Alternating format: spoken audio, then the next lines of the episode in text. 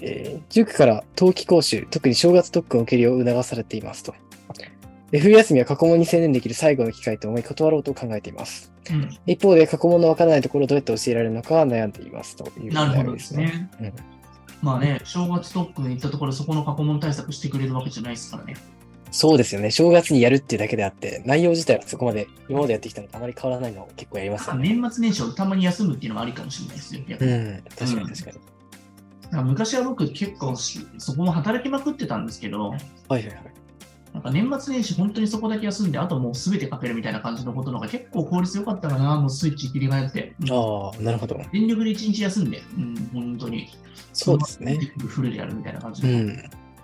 したりしたんで、正月特訓よりかは、なんか自分の志望校に対しての対策だけど、まあ、それは僕らみたいな家庭教師の先生と、まあ、早々とつけて対策してもらうっていうのは一番の対策ですよ。これ、王道なん ですよ、実は。あの、過去問対策とか、最後の受験の追い込みとかって、プロの家庭教師の先生作れた、これ王道なんですよ。昔ああそうなんですねことなんですよ、これは。なるほど。まあ、それが一番効率がいいですよね。私、僕らの仕事のメインっていうのは結構そこだったりしますから、受験本番で、もう勝ち抜くっていうところは、絶対ここ僕らの仕事なんですよ、もともとう。ん、最後のそのブースト。ただ気をつけエンジンなきゃいけないのは、ほぼ先生埋まって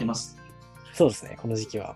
うん申し訳ないですけども、もうすでにもうやっぱそういった先生とかっていうのは、早くやっぱ取られてる場があるので、そこでいい先生と出会えるかどうかちょっと分かんないですけれども、まあ、僕私たちも相談はさせていただくので、そこは、まあ、あの面談とかしていただける方はね、おえー申し込んでいただいたらと思います。アドバイスの方はさせていただきます。そうですね。はい。こんな感じですけど、あとなるはほどなるほど。逆に親が先の進路を決めてしまっていそうで、えーはいはいはい、こちらですね。ああ、なるほどですね。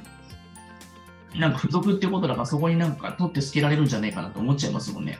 なんかこう、そうですね、将来のレールが決められるんじゃないかっていう感じがしますよね。うん、レールから脱線したくなりますよね。は子い。供にとってはそうですね。わかりますね。あまあでも、あの、対して、あんまりなんか、どこそこの付属とだから、なんとかだからって、あんま変わんないですよ、学校自体はそうですよね。別にそこまで縛られるっていうわなけいでなもいないですただよね。なんか、そういった選択肢として、付属校としてそこの大学が行けるってだけの話だかうら、んうん。